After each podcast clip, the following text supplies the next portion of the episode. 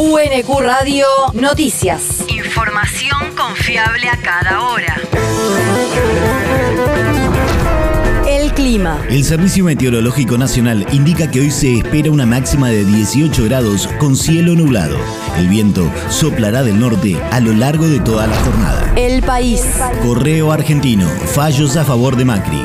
La Justicia Nacional en lo comercial rechazó ayer el recurso extraordinario que la Procuración del Tesoro de la Nación interpuso contra la suspensión del trámite del proceso de quiebra hasta que la Corte Suprema defina si el Superior Tribunal de Justicia de la Ciudad de Buenos Aires tiene competencia para intervenir en esa causa.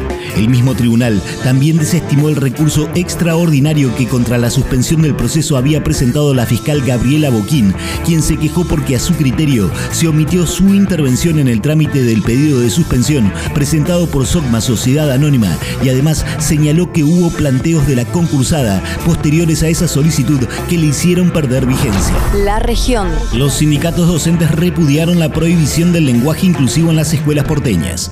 La Confederación de Trabajadores de la Educación de la República Argentina rechazó la resolución del Ministerio de Educación del gobierno porteño y la catalogó como una decisión autoritaria que no tiene ningún argumento ni fundamentaciones científicas o pedagógicas. Al reclamo también se sumaron el Sindicato Unificado de Trabajadores de la Educación de Buenos Aires y la Asociación de Docentes de Enseñanza Media y Superior. Para Suteba, esto tiene que ver con la matriz autoritaria de pensamiento de un gobierno al que le importan más los focus group que lo que sucede en la sociedad. Y desde Ademis afirmaron que el gobierno porteño corre la pelota sobre la crisis educativa provocada por el vaciamiento y la reducción del presupuesto. El territorio. Mayra Mendoza saludó a futuros policías de la Unidad Académica Externa Quilmes. La jefa comunal, junto al secretario de Seguridad y Ordenamiento Urbano Gaspar de Estéfano, al director de la escuela, comisario inspector José Elgar, funcionarios y autoridades de seguridad, recorrió las aulas e instalaciones que fueron ampliadas para tener mayor capacidad y conversó sobre los estudios y desarrollo académico de los futuros agentes. Vamos a trabajar articuladamente, como lo venimos haciendo en el plan de inversión municipal para prevención del delito,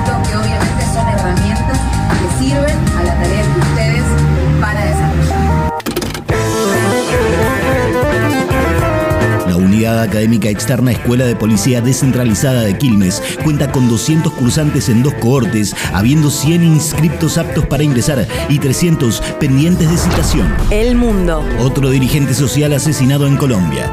El Instituto de Estudios para el Desarrollo y la Paz denunció el asesinato del líder indígena miembro de la comunidad Misak de el Cauca, Jesús Antonio Montano, quien había denunciado amenazas en contra de la población por parte de grupos armados irregulares de la zona.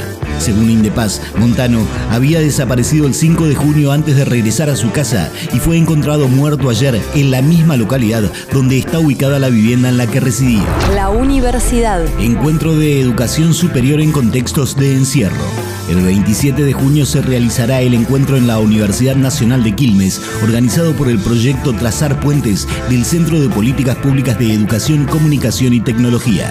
El encuentro, que fue declarado de interés académico por el Consejo Superior, incluye un intercambio de experiencias entre equipos de programas universitarios que trabajan en cárceles de la provincia de Buenos Aires, además de un conversatorio con personas que transitaron la educación superior en contextos de encierro y un panel con destacados invitados. Toda la actividad se desarrollará en el auditorio Nicolás Casulo y es de participación libre. El deporte. Instituto es campeón de la Liga Nacional de Básquet por primera vez en su historia. Venció anoche a Quimsa en Santiago del Estero por 85 a 84 en el quinto partido de desempate de una equilibrada serie final. La Gloria se convierte así en el segundo representativo cordobés en alcanzar este logro por detrás de Atenas, el más ganador de esta competencia, con nueve títulos en el historial.